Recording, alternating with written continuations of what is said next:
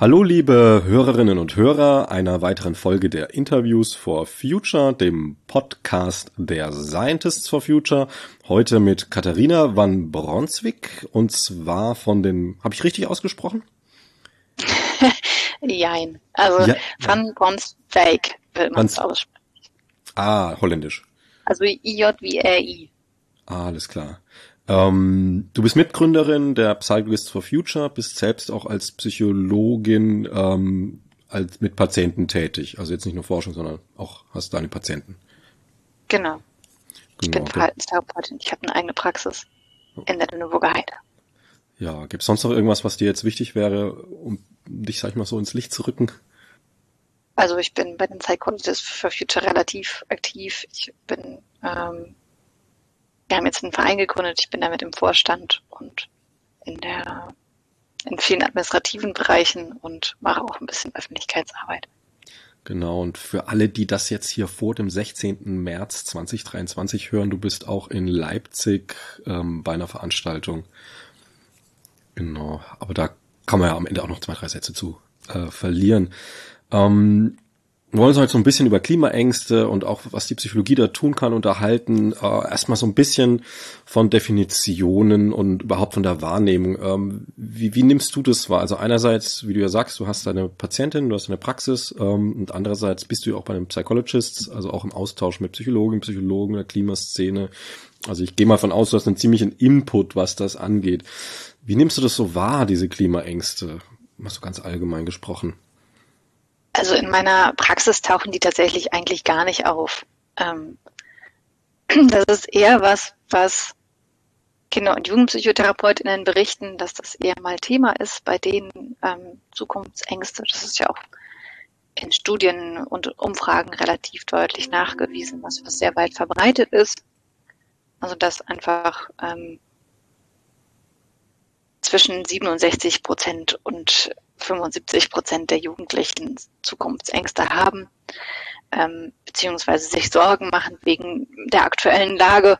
Ähm, das ist jetzt nichts Behandlungsbedürftiges, sondern es ist erstmal einfach ein emotionales Erleben von der Welt da draußen. Und ähm, also mir ist immer ganz wichtig, als Psychologin zu betonen, dass Gefühle keine behandlungsbedürftige Störung sind, sondern dass alle Menschen die haben. Und dass es eigentlich auch gut ist, dass wir die haben, ähm, weil zum Beispiel Angst ein Gefühl ist, was funktioniert wie eine Warnleuchte. Das sagt uns, Achtung, Achtung, hier geht gerade richtig was schief und du musst dich darum kümmern, dass du diese Situation wieder unter Kontrolle bekommst oder in Sicherheit kommst. Und wenn wir in Anbetracht dessen, was wir über den Klimawandel wissen, Angst empfinden, ist das total wichtig und normal, weil wir darüber die Gefahrenwahrnehmung haben. Und nur wenn wir ein Problembewusstsein haben, dann werden wir auch was tun, um das Ganze zu verändern. Und Gefühle sind sozusagen einerseits eben Bedürfnisanzeiger, die uns sagen, folgendes Bedürfnis von dir ist gerade frustriert im Fall von unangenehmen Gefühlen wie Angst oder Wut oder Trauer. Ähm, und die uns aber auch gleichzeitig die Hummeln im Hintern machen, also die Energie geben, was dagegen zu tun. Und deswegen ist es total wichtig, dass wir diese vielen verschiedenen auch unangenehmen Klimagefühle wie Angst oder Klimatrauer oder Klimawut haben, weil die uns eben helfen, auf diese globale Krise zu reagieren. Also behandlungswürdig wird es dann eher, wenn es chronisch wird, beziehungsweise sich von der Realität löst. Genau, also behandlungsbedürftige Ängste sind es dann, wenn sie einen sehr hohen individuellen Leidensdruck erzeugen, der auch die Alltagsfähigkeit einschränkt. Also wenn ich sozusagen nicht mehr schlafen kann und deswegen mich in der Schule oder im Job nicht mehr konzentrieren kann, wenn ich mehrere Stunden am Tag in Sorgenschleifen festhänge und die anderen Leute damit nerve, dass ich ständig rückversichernde Fragen stelle, das ist dann so ein Punkt, wo man sagen würde, okay, oder wenn ich Panikattacken habe da ist dann ein Punkt erreicht, wo man sagt, das ist nicht mehr nur eine normale emotionale Aktivierung, sondern da ist sozusagen der Umgang mit diesem Gefühl der Angst gestört. Zum Beispiel, indem ich über exzessives Denken oder exzessives Handeln versuche, das Gefühl zu vermeiden oder es irgendwie wegzumachen. Und dann wird es behandlungsbedürftig. Jetzt mal von der anderen Seite gesehen, als Personen, die sich jetzt mit der Klima beschäftigen, natürlich in Netzwerken sind.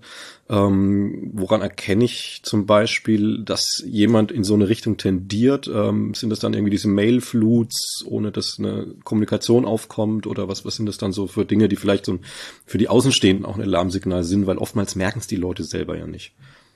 Also ich glaube, wenn man extrem starke Ängste wegen der Klimakrise hat, merkt man das schon. Ich habe jetzt mit ein paar Leuten im Beratungskontext gesprochen. Bei den Psychologists for Future haben wir ein kostenloses Beratungsangebot für Menschen, die in der Klimabewegung aktiv sind. Und da haben sich schon dann Einzelfälle gemeldet, wo ich jetzt sagen würde, okay, diese Klimaängste waren sehr stark und eben auch so stark, dass es nicht mehr mal so eben verarbeitet werden konnte. Ähm, und das hat sich dann zum Beispiel darin gezeigt, dass ähm, eine Person schon fast depressive Züge hatte, also eben sich erst sehr engagiert hat und dann aber einfach in diesem Engagement total frustriert war, weil sie das Gefühl hatte, es reicht eben immer alles nicht. Ähm, manchmal ist es eben auch so, gerade eher bei Klimawut, dass Menschen dann andere Leute als Blitzableiter für ihre Gefühle benutzen, anstatt die selber zu regulieren. Und dann gibt es einfach sehr viele Konflikte. Leute, die dann auch vielleicht ähm, ja, Schimpfwörter benutzen oder äh, Sachen zerstören oder Menschen bedrohen, ähm, denen sie eine falsche Meinung unterstellen in Bezug auf die Klimakrise ähm, oder ja, deren Meinung vielleicht auch kritikwürdig ist in Bezug auf die Klimakrise. Also gerne Politiker, die dann eben ähm, böse Briefe kriegen oder so, da würde ich dann sagen, das ist kein konstruktiver Umgang mit Wut mehr. Ähm, wenn Wut in Aggression umschlägt, fände ich das sozusagen reflexionsbedürftig, noch nicht unbedingt therapiebedürftig. Ähm, und bei Ängsten ist es eben so, sobald man eben vor lauter Sorgen und Grübelei nicht mehr schlafen kann, dass ich sagen würde, okay, da wird es dann eben relevant. Also was du da so beschreibst, ist so ein bisschen so eine Ventilfunktion. Ich habe jetzt einen Stress und lassen an irgendwem aus in genau. irgendeiner Form. Ähm, es gibt ja immer, du hast ja schon mehrere Begriffe genannt, Klimaangst, Klimatrauer, Klimawut. Ähm, was würdest du antworten, wenn ich jetzt mal von äh, Artensterbensangst ähm, den Begriff mal so in den Raum werfe?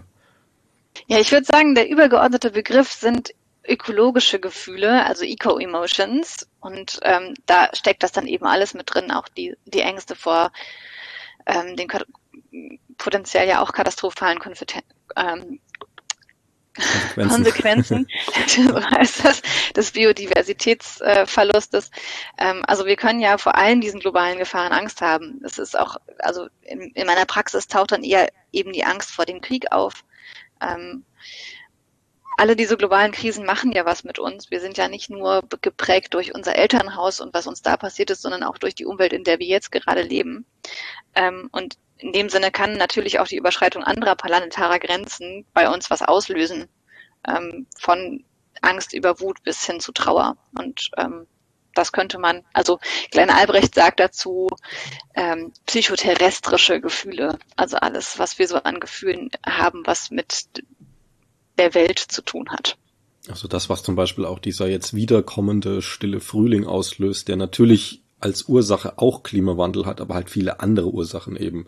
Und dann natürlich total spürbar ist, wenn man einfach im April im Garten sitzt und da ist kein Vogel und kein Insekt in der Art. Ähm, es gibt ja noch einen Aspekt, der in, der in dem ganzen Bereich sehr relevant ist. Ähm, ich würde es auch mal so auf zweischneidig oder zweiseitig betrachten. So einerseits, dass man wirklich fliehen muss, zum Beispiel. Ähm, Ahrtal, ne, wenn, wenn man, Leute haben ihre Häuser verloren. Auf der anderen Seite aber auch, was ich, äh, ich wohne in Österreich und sehe jedes Mal die verschneiten Berge die Nacht und den, äh, den Winter über und das gibt's auch nicht mehr. Also diese, oder immer weniger, so diese, diese Ängste vor Heimatverlust. Ja, also da gibt's einen Fachbegriff, das ist die Solastalgie. Ähm, das setzt sich zusammen aus Solace für Trost und Nostalgia, Nostalgie. Also die Nostalgie nach einem Ort des Trostes. Ich würde das jetzt eher im Trauerspektrum einsortieren, dass man irgendwie so merkt, die Orte, wo ich Heimat gefunden habe, die, wo ich mich erholt habe, die mir Trost spenden, die mir Sicherheit geben, die verändern sich da zählt mit rein eben die Trauer darüber, dass zum Beispiel bestimmte Schmetterlingsarten nicht mehr auftreten, dass die Vögel nicht mehr so singen wie früher, dass ähm, ja, der, der Schnee nicht mehr so liegt wie früher, dass ähm, dass vielleicht der Fluss, an dem ich in meiner Kindheit gespielt habe, oder der See an meinem Ferienhaus, dass die trocken fallen und dass es eben nicht mehr so ist wie damals, wo man das einfach genießen konnte. Und jetzt, wenn man im Wald spazieren geht, vielleicht einfach noch so ein Wermutstropfen mit drin ist, weil man merkt, irgendwie finde ich die Natur zwar immer noch schön und wichtig, aber immer wenn ich versuche, das einfach nur zu genießen, dann hat es eben dieses Negative, weil ich sehe, wie es sich verändert hat und dass es einfach nicht mehr so schön ist und ähm, nicht mehr rein erholend ist, da zu sein. Und das ist ja einfach auch ein Verarbeitungsprozess, den wir dauerhaft immer wieder machen werden müssen, dass wir uns an das neue Normal gewöhnen müssen und irgendwie damit umgehen, dass es eben nicht mehr so ist wie damals. Äh, macht da diese metaphorische Brücke Sinn, zu sagen, okay, einem Menschen, zu dem ich einen guten Bezug habe, da freue ich mich auch, die Person zu sehen, habe ein gutes Gefühl. Und wenn ich die Person dann in, in einem ganz schlimmen Zustand sehe, dann will ich sie zwar immer noch sehen, genauso wie ich immer noch in den Wald will, aber es ist halt eben eine Trauer dabei. Oder genau. Ist, ähm, Nochmal so zu Angst, Wut und Trauer. Das sind ja so ein bisschen diese Hauptgefühle, die man da einordnen kann. Oder ist da jetzt noch ein wichtiges, was dazu kommt? Na, ich glaube schon, dass auch Schuld und Scham in der Reaktion auf die Klimakrise sehr relevant sind. Dann, wenn wir sozusagen mit sozialen Normen konfrontiert werden, die sich ja verändern. Also früher war es irgendwie normal, dass man fliegt und jetzt merkt man so, okay, ist irgendwie nicht mehr okay. Ähm, und dann entsteht eben sowas wie Schuld erleben oder Flugscham ist ja auch so ein Wort, was dann auftaucht. Ich glaube, dass die auch einfach im sozialen Kontext noch total wichtig sind und auch ähm, vielleicht manchmal zu Abwehrreaktionen führen. Also wenn man ähm, jetzt selber so merkt, okay, ich habe es nicht richtig gemacht, dass man dann aber vielleicht in der Kompensation dieses Schuldgefühls eher mit dem Finger auf andere zeigt und sagt, ja, aber der ist ja noch viel schlimmer. Also da sind wir bei diesem Wort about Autism, dass man gerne mit dem Finger auf andere zeigt und sagt, ja, aber die benutzen ja auch ein Smartphone.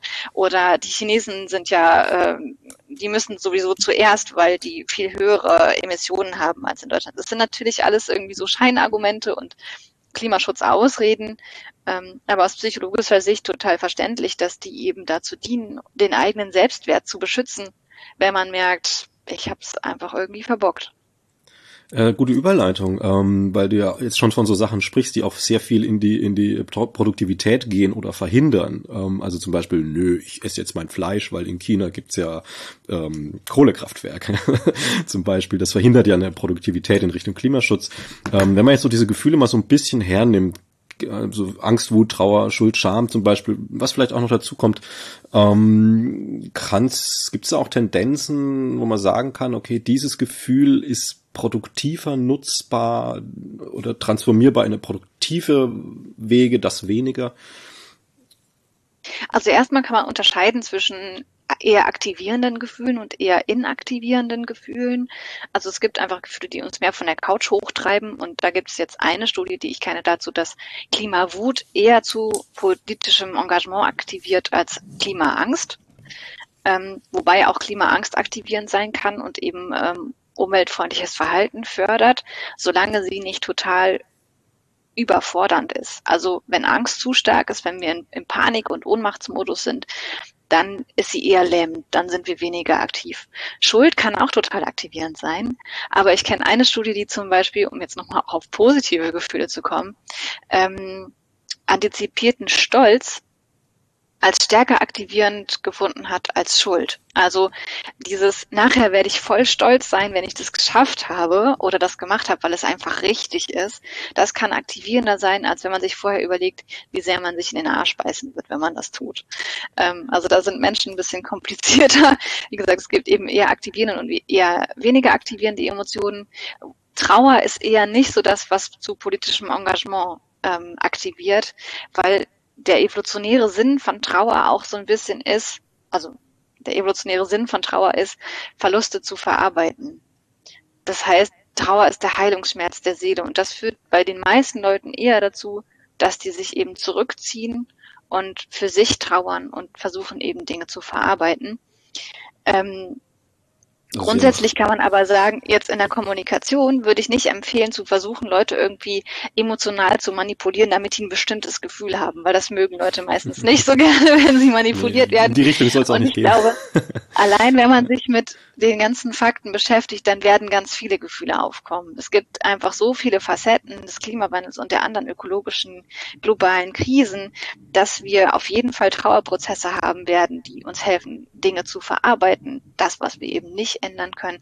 Aber wir haben auch aktivierende Emotionen wie Trauer, äh, wie Angst oder Wut, die uns dann eben auf die Straße treiben und zum politischen Engagement und uns motivieren, unser Verhalten zu verändern. Das heißt, alle diese Gefühle haben eine wichtige Aufgabe. Die sind sozusagen ein Team an Verbündeten, die uns helfen, ähm, was zu verändern. Also man könnte dann schon aktiv, aktiven Leuten raten, empfehlen, dass sie auf ihre eigenen Gefühle achten, welche Gefühle sie haben, ähm, ob diese Gefühle eher aktivieren oder deaktivieren und dass sie sich vielleicht auch mit Dingen auseinandersetzen. Also ich sag mal so, wenn jetzt die Trauer inaktiviert und ich mir die ganze Zeit irgendwie ähm, irgendwelche Berichte über über sterbend, aussterbende Tierarten anschaue und die Wut mich aktiviert, dann macht es ja vielleicht Sinn, eher die Tweets von Volker Wissing zu lesen. Also ja, man kann natürlich versuchen, so selber so ein Stimmungsmanagement bei sich selbst zu machen. Ich glaube aber, dass grundsätzlich erstmal wichtig ist, ein Problembewusstsein zu haben, also zu verstehen, dass wir ein Problem haben, finde ich, reicht erstmal aus. Man muss sich dann oder darf sich, finde ich, auch so ein bisschen gönnen, nicht jeden Tag alle Katastrophenmeldungen zu lesen, weil das auch einfach langfristig total demotivierend sein kann, wenn man den Eindruck bekommt, es geht einfach gar nichts voran. Und das stimmt ja nicht. Es gibt ja auch super viele Sachen, die vorangehen. Und deswegen würde ich sagen, sobald man verstanden hat, dass wir ein Problem haben, würde ich den Fokus eher drauf legen, was kann ich tun, was sind die Handlungsmöglichkeiten, was sind die Lösungen, die es da draußen schon gibt, wie kann ich die unterstützen, sodass wir halt auch eine positive Vision haben, die uns motiviert, einfach weil sie cool ist und weil wir davon mehr haben wollen und dass man eben dann auch in diese Handlungsfähigkeit kommt. Ähm, das ist auch ein Ergebnis von einer Studie, dass das, was am besten gegen die Angst vor der Klimakrise hilft, eben ist das Erleben von kollektiver Selbstwirksamkeit. So heißt das. Also ich, wenn ich mich mit anderen Leuten zusammentue, habe das Gefühl, dass ich auch auf der systemischen Ebene was verändern kann. Also tatsächlich Klimaengagement ist die beste Lösung gegen ähm, Ohnmacht oder irgendwie ja Wut erleben, wenn ähm, wenn man sich diese ganzen Katastrophen anguckt ohne da jetzt so tief reinzugehen, aber vielleicht mal so ein bisschen stichpunkthaft, weil natürlich, wenn man über Klimagefühle redet, immer diese negativen natürlich dominieren als, als Gedanke so. Ähm, hast du ein paar Stichpunkte für positive Gefühle, die damit auch durchaus wirklich kombiniert sind oder verbunden sind? Genau, also ich glaube, dieses Selbstwirksamkeitserleben im Engagement ist super wichtig. Dann dass uns das ja auch irgendwie Hoffnung gibt, wenn wir merken, krass, es gibt auch Sachen, die vorangehen und Hoffnung kann da auch aktivierend sein. Hoffnung kann auch inaktivierend sein, je nachdem, worauf wir die Hoffnung richten. Also wenn man die Hoffnung so darauf richtet, dass andere das für einen machen werden, dann wird die eher enttäuscht und das ist irgendwie nicht so eine gute Variante. Aber wenn, also Greta Thunberg hat mal gesagt, Hope must be active. Also wenn wir sozusagen aktiv werden und daraus Hoffnung schöpfen ähm, oder auch so ein bisschen Zuversicht darauf haben, dass wir was bewegen können. Das sind so positive Gefühle. Oder eben der antizipierte Stolz und auch die Freude am Engagement. Also einfach, mit anderen Leuten zusammen coole Erlebnisse zu haben. Es ist ja ähm, im besten Fall, würde ich jetzt sagen, nicht nur so, dass Aktivismus eben hilft, um bestimmte politische Ziele zu erreichen, sondern dass man dabei auch irgendwie noch Spaß hat und gemeinsam eine coole Zeit. Hast du persönlich über den Aktivismus neue Freundschaften ähm, gefunden? Auf jeden Fall. Kommen wir wieder zurück zu den Ängsten. Ähm, du hast vorhin schon gemeint, dran, wir müssen uns dran gewöhnen an, an dieses Aussterben, an diese, diese Gerichtung. Aber auf der anderen Seite, ich meine, wenn ich mich jetzt dran gewöhne, dass, dass es nur noch weniger Vögel gibt oder irgendeine Tierart ausstirbt, das hört ja nicht auf. Die nächste stirbt ja auch aus und so weiter und so fort. Es wird, also diese, wir rennen ja dem Gewöhnen immer hinterher. Ähm, und dementsprechend werden wahrscheinlich die Ängste folgen. Also je spürbarer das wird. Also wenn, es ist natürlich ein bisschen zynisch, aber so tickt ja der Mensch, wenn, wenn jetzt irgendwo in, in Australien mal der Busch brennt, dann ähm, macht es uns jetzt hier nicht so eine Angst. Und wenn einmal das Ahrtal passiert, auch nicht. Aber wenn diese Sachen immer mehr werden und immer drastischer werden, was sie ja tun, dann nimmt ja auch diese Ängste individuell wahrscheinlich in der Tiefe, aber halt eben auch in der Masse zu. Ähm, sind wir da als Gesellschaft vorbereitet? Das weiß ich nicht. Ich kenne da auch keine Forschung zu und ich glaube, dass das auch ein neues Ausmaß an Krisenpermanenz, sage ich jetzt mal, und auch sich überlappenden, miteinander verbundenen Krisen ist, ähm, was wir so noch nicht kannten. Oder wo wir zumindest in der Zeit der modernen Soziologie, Politologie, Psychologie irgendwie noch keine Erkenntnisse zu haben, weil wir einfach jetzt in einer Zeit gelebt haben, die extrem komfortabel war im Verhältnis hier im globalen Norden und der Wissenschaftsschwerpunkt ja auch einfach im globalen Norden liegt. Ähm, ich vermute, so aus dem, was wir aus der Anthropologie wissen, dass wir irgendwie einen Umgang damit finden werden. Menschen haben es immer irgendwie geschafft zu überleben. Nicht alle Menschen, aber so die Menschheit an sich. Ähm, ich glaube schon daran, dass wir einen konstruktiven Umgang damit finden können. Ähm, die Frage ist eben, wie brutal das Zwischenstadium wird. Und da kann ich dir ehrlich gesagt keine gute Antwort drauf geben.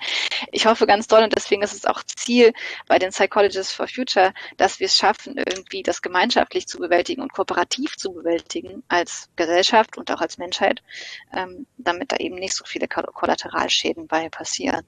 Aber ja, dafür müssen wir uns, glaube ich, einsetzen, und stark machen. Dass eben Polarisierung eingedämmt wird, dass wir kooperativer sind und versuchen eben nicht zu sehr Feindbilder hochzuziehen. Und das ist was, was ich leider in der Bewegung auch häufiger erlebe, dass wir eben wenig tolerant sind gegenüber Leuten, die eine andere Meinung haben, die auch eine andere politische Herangehensweise an Lösungen haben, sind wir wieder bei der FDP. Gut, das ähm, sind keine Lösungen, sorry. ja, natürlich. Aber natürlich sind das wissenschaftlich, naturwissenschaftlich gesehen nicht gute Lösungen, was die da vorschlagen, aber es ist ideologisch erklärbar, warum die zu diesen Ideen kommen. Und ich finde es wichtig, dass man trotzdem im Kontakt bleibt mit den Leuten und darüber diskutiert auf eine respektvolle Art und Weise und nicht einfach den verschiedenen tritt und ins Gesicht spuckt. So. Also einfach gesagt, es ist mehr dabei gewonnen, wenn die FDP das mal versteht, äh, anstatt wenn man ihr sie quasi einkaserniert und wegsperrt oder sonst wie wegdrängt. Genau.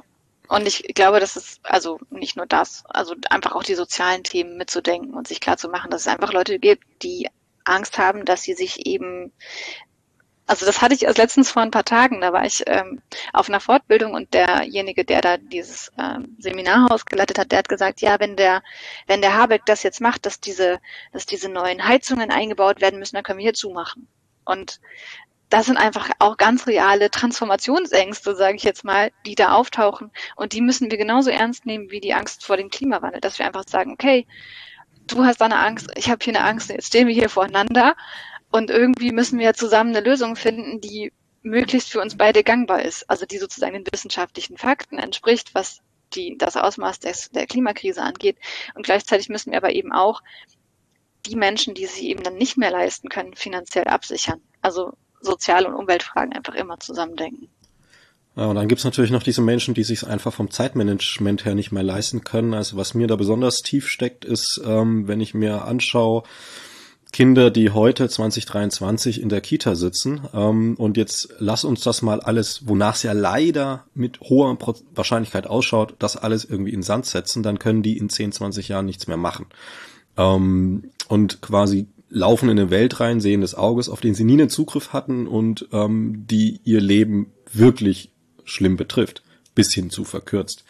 Ähm, gibt's, wie, wie können, also ich glaube eben, dass auch, beziehungsweise ich weiß es durch, durch Gespräche auch, dass viele Eltern sich solche Sorgen machen und überhaupt nicht wissen, was tun. Gibt's da irgendwelche Ratschläge, einfache Ratschläge erstmal, so ein erster Schritt oder was auch immer, wo dann auch Eltern einfach sagen können, okay, ich habe das kleine Kind, ähm, ich will ja, dass es auch in so einer Welt möglichst psychisch gesund bleibt. Ja, also ich glaube erstmal ist wichtig, dass wir als Eltern den Kindern das Problem nicht aufoktroyieren, sondern dass wir das erstmal für uns selber klar kriegen. Also dass wir als Erwachsene erstmal unsere emotionale Arbeit machen, das verarbeiten, in was für einer Lage wir sind ähm, und sozusagen das Thema den Kindern nicht aufzwingen. Die werden irgendwann danach fragen, einfach weil die im Kika oder wo auch immer das mitkriegen. Und es gibt super süße Materialien von den Parents for Future, ähm, zum Beispiel das, das Klimamonster oder ähm, es gibt auch ja Bücher zu ähm, Elternsein in der Klimakrise, wo man sich dann eben einlesen kann, wo man auch Kindern erklären kann, wie die Lage gerade ist. Und je nach Alter des Kindes muss man dann einfach unterschiedlich vorgehen. Also ich meine, Kinder haben eher die Tendenz, das ist auch das Ergebnis einer von wenigen Studien, die wir in Deutschland haben, ähm, die Schuld bei sich selber zu suchen, weil die mm, sozusagen in der geistigen Entwicklung noch nicht so weit sind wie Erwachsene und sehr eindimensional denken und denken, okay, wenn da was Schlimmes passiert, ähm, dann hat das irgendwas mit mir zu tun und die sich eben sehr schnell schuldig fühlen und auch traurig sind. Und dann hilft es auch da, wenn man ähm, Handlungsmöglichkeiten findet. Also das Erleben von Selbstwirksamkeit hilft bei allen Altersgruppen. Ähm, das heißt, auch da gucken, okay, was kann ich jetzt in kindgerecht im Alltag machen? damit das Kind das Gefühl hat, es hat was zur Lösung beigetragen und es ist nicht nur falsch, was es da macht. Ähm, das kann dann eben sowas sein wie Plastikmüll sammeln oder Nistkästen aufhängen. Also eben eher so kindgerechte Sachen, wo man was bastelt. Und bei den Jugendlichen dann schon auch eher politisches Engagement, dass man eben guckt, okay, wo kann ich tatsächlich was bewegen? Bei den Fridays for Future oder bei den Students for Future zum Beispiel ähm, oder in den Jugendgruppen der anderen Umweltverbände oder eben ähm, in, bei der Generationenstiftung. Also es gibt ja verschiedene äh, Gruppen, wo Jugendliche tatsächlich auch gesellschaftlich Einfluss nehmen können, wo man dann da so eine Wirksamkeit erlebt. Mir ist aber auch wichtig, ähm, nochmal ganz klar zu sagen, Engagement darf auch seine Grenzen haben. Also man muss nicht sein ganzes Leben nur darauf ausrichten. Das kann auch einfach total erschöpfend sein und ist ein Stück weit auch vielleicht eine Art, diese Angst, die man hat, zu vermeiden. Also ich glaube, wir müssten so die richtige Balance finden aus dem Vermeiden dieser Gefühle, indem wir einfach so weitermachen wie bisher und auf der anderen Seite dem Reinsteigern in diese Gefühle, was dann eben auch zu exzessivem Aktivismus und im schlimmsten Fall im Activist-Burnout führen kann. Ähm, und dafür ist es wichtig, dass wir einerseits auf einer emotionalen Ebene verarbeiten, was für eine Lage wir gerade sind. Also das wirklich einfach verdauen, so wie Liebeskummer, musste durch. kann man nicht verkürzen, kann man nicht verhindern, das ist einfach da, da muss man durch, das muss man verdauen und auf der anderen Seite eben problemorientiert zu gucken, wie kann ich Lösungen vorantreiben und da eben die richtige Balance zu finden. Ähm, das ist total wichtig. Und vielleicht noch als Hinweis so für Eltern, es gibt bei den Psychologists for Future einmal im Monat Gesprächskreise online, wo man sich eben austauschen kann mit Gleichgesinnten. Und wir machen manchmal auch explizit Gesprächskreise für klimabewegte Eltern, wo man sich dann auch einfach mit anderen Eltern, die sich damit beschäftigen, austauschen kann und überlegen, wie gehen die damit um, was kann ich mir vielleicht abgucken. Und das findet man einfach auf eurer Homepage, da muss man jetzt nicht lange suchen. Genau, psychologistforfuture.org und dann gibt es da das Beratungsangebot und da sind auch die Gesprächskreise. Wenn du mal kurz zurück zu diesen, diesen äh, kindlichen Schuldgefühlen. Also ist ja landläufig bekannt, dass Kinder die Schuld bei sich fühlen, wenn die Eltern sich scheiden lassen, zum Beispiel. Ne? Also das ist ja so ein Klassiker, aber das ist ja auch sehr nahe. Also es sind ja die eigenen Eltern, das sind Bezugspersonen.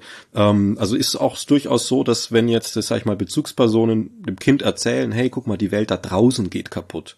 Ne? Also die dass sie das auch in ihre eigene Schuldgefühl einbauen, oder? Das war eben das Ergebnis dieser einen Studie, die ich dazu gelesen habe, wie Kinder das verarbeiten, ähm, dass auch da dieser Mechanismus greift, dass sie sagen, okay, krass, ich habe ja auch, ich bin ja auch mit euch Auto gefahren oder wir, wir waren ja auch im Urlaub und dass sie dann eben auch sehr da die Schuld bei sich suchen. Und ich glaube, das ist wichtig, dass man eben dann, ähm, wenn Kinder das thematisieren, als Eltern auch gut erklärt, ähm, warum machen wir die Sachen so, wie wir die machen? Manchmal kann man sich die Alternative nicht leisten. Manchmal gibt es tatsächlich auch einfach strukturell keine Alternative. Ähm, also wenn man jetzt auf dem Land lebt, dann gibt es keinen Fahrradweg an der Landstraße, dann muss man halt Auto fahren, weil sonst wird man totgefahren. Also und das verstehen Kinder ja auch, wenn man denen das erklärt. Und das fördert dann auch die Entwicklung von Ambiguitätstoleranz, also die Toleranz dafür, dass Dinge nicht eindeutig schwarz-weiß, richtig oder falsch sind, sondern dass es immer ganz viele verschiedene Faktoren gibt, die einen Einfluss darauf haben, wie man eine Entscheidung trifft. Und das ist dann auch eine wichtige ja, Lektion fürs Leben, die man mitnehmen kann, weil eben Schwarz-Weiß-Denken uns meistens nicht weiterbringt und die Realität auch nicht abbildet. Eben, es führt halt dran vorbei an der Realität letztlich. Und selbst wenn es uns einmal kurz gut tut, ähm, kollidiert es dann wieder. Ja. Und das ist ja auch nicht schön. Kommen wir mal so ein bisschen noch, also wir hatten ja schon so ein paar Sachen, aber trotzdem mal so in die Richtung äh, Lösungen. Ähm, wir haben es ja momentan, ich weiß nicht, wie aktuell der Stand ist, aber jetzt auch durchaus mit Corona verbunden, ähm, dass irgendwie die Praxen völlig überrannt waren. Ist es heute noch so? Und ähm, wie wir ja schon drüber gesprochen haben, dass es sehr wahrscheinlich ist, dass halt auch durch Klimawandel, äh, Biodiversitätsverlust ähm, und all die Folgen, die damit zusammenhängen, einfach ähm, dass der Bedarf größer wird. Ähm, gibt's, also wie müsste man da jetzt vielleicht rangehen? Ähm, staatlicherweise oder, oder strategischerweise, um einfach dieses Angebot breiter aufzubauen und anders gefragt vielleicht auch noch, ähm, du hast natürlich Psychologie studiert. Lernst du da irgendwas über Klimaängste im Studium? Also bei mir im Studium gab es das nicht. Ich hatte ein Seminar zur Umweltpsychologie, was ich freiwillig belegt habe im Studium. Das ist wirklich was, was eigentlich gar nicht unterrichtet wird. Wir arbeiten aber als Psychologist for Future gerade dran, dass das eben in die Lehrpläne für den äh, jetzt reformierten Studiengang Psychotherapie im Master mit aufgenommen wird und dass das auch in der Psychotherapeutenausbildung auftaucht, weil es eben vorher echt ein Nischenthema war. So, da gab es überhaupt kein Bewusstsein für in der Zeit, in der ich studiert habe. Das ist allerdings auch schon fast 15 Jahre her. Also ähm, da hat sich hoffentlich was getan. Beziehungsweise ich bin mir relativ sicher auch über das Engagement der Students for Future, dass es dann eben manchmal die Public Climate School gibt oder eben Bringvorlesungen an den verschiedenen Universitäten, wo dann solche Sachen auch mal thematisiert werden, zum Glück. Ähm, was jetzt die Bedarfsplanung angeht, das ist wirklich ein heißes Eisen. Also die Psychotherapieplätze und die Wartezeiten, das ist schon seit Jahrzehnten so, dass es einfach viel zu wenig Therapieplätze gibt, um den Bedarf abzudecken. Das liegt einerseits daran, wie sozusagen diese Bedarfsplanung anfangs gemacht wurde. Die ist in den 90ern gemacht worden. Da hat man geguckt, ähm, wie viele Therapeuten gibt es mit ausgelasteten Praxen und hat ist dann einfach davon ausgegangen, dass das den Bedarf abbildet und dass der sich nicht verändert, was ich schon irgendwie eine krasse Ansage finde.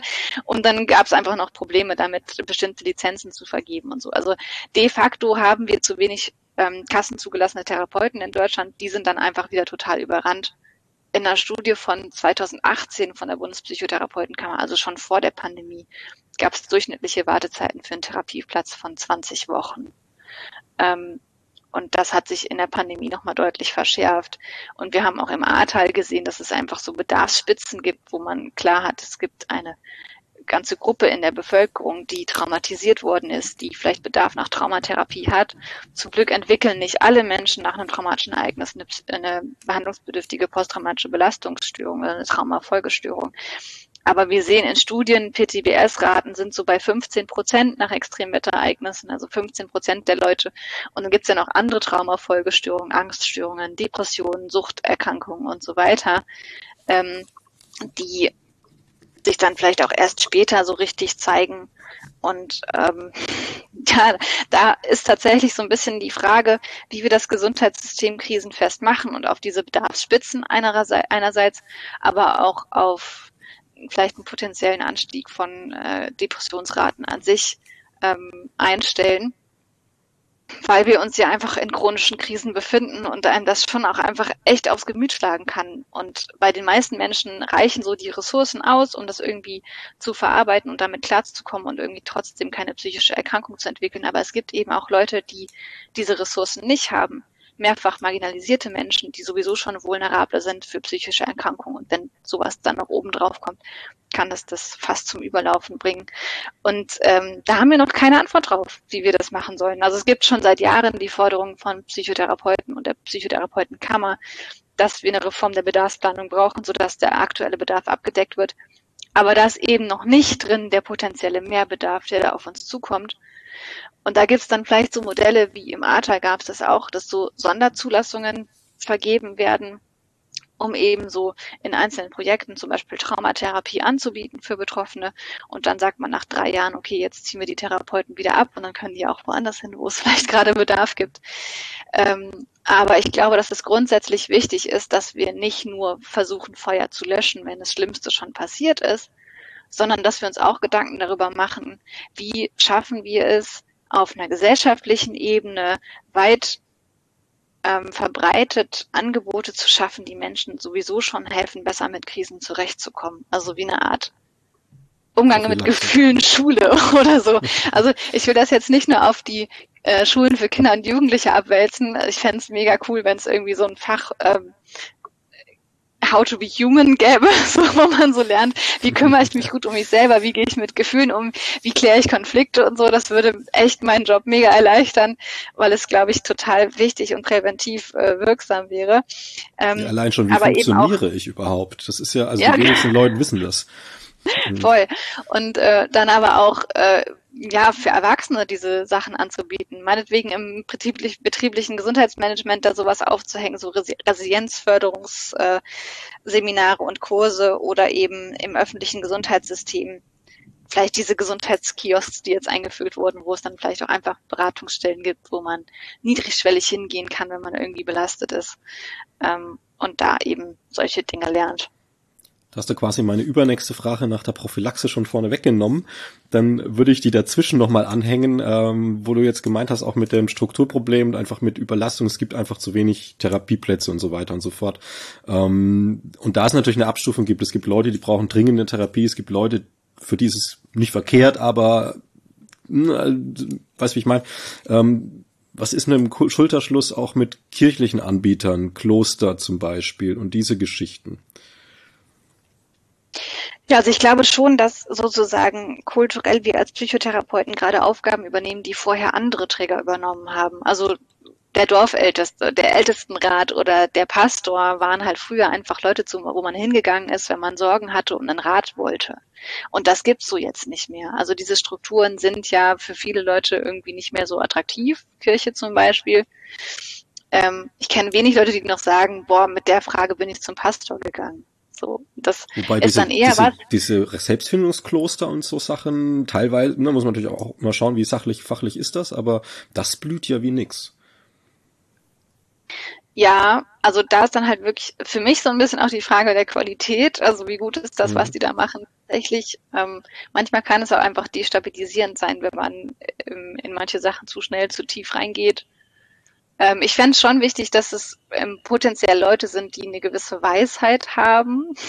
Also die müssen nicht äh, ein Psychologiestudium haben, finde ich, aber dass einfach schon bestimmte Kompetenzen vorhanden sind, so um Leuten zu helfen, die vielleicht auch wissen, wo ihre Grenzen sind. Also ähm, es gibt einfach Menschen, die wirklich Therapiebedarf haben und da sollte man sich dann eben, wenn man nicht Bescheid weiß, in dem Feld auch nicht total überschätzen und dann irgendwas noch forcieren, was dann irgendwie nicht mehr konstruktiv ist. So, das wäre mir wichtig.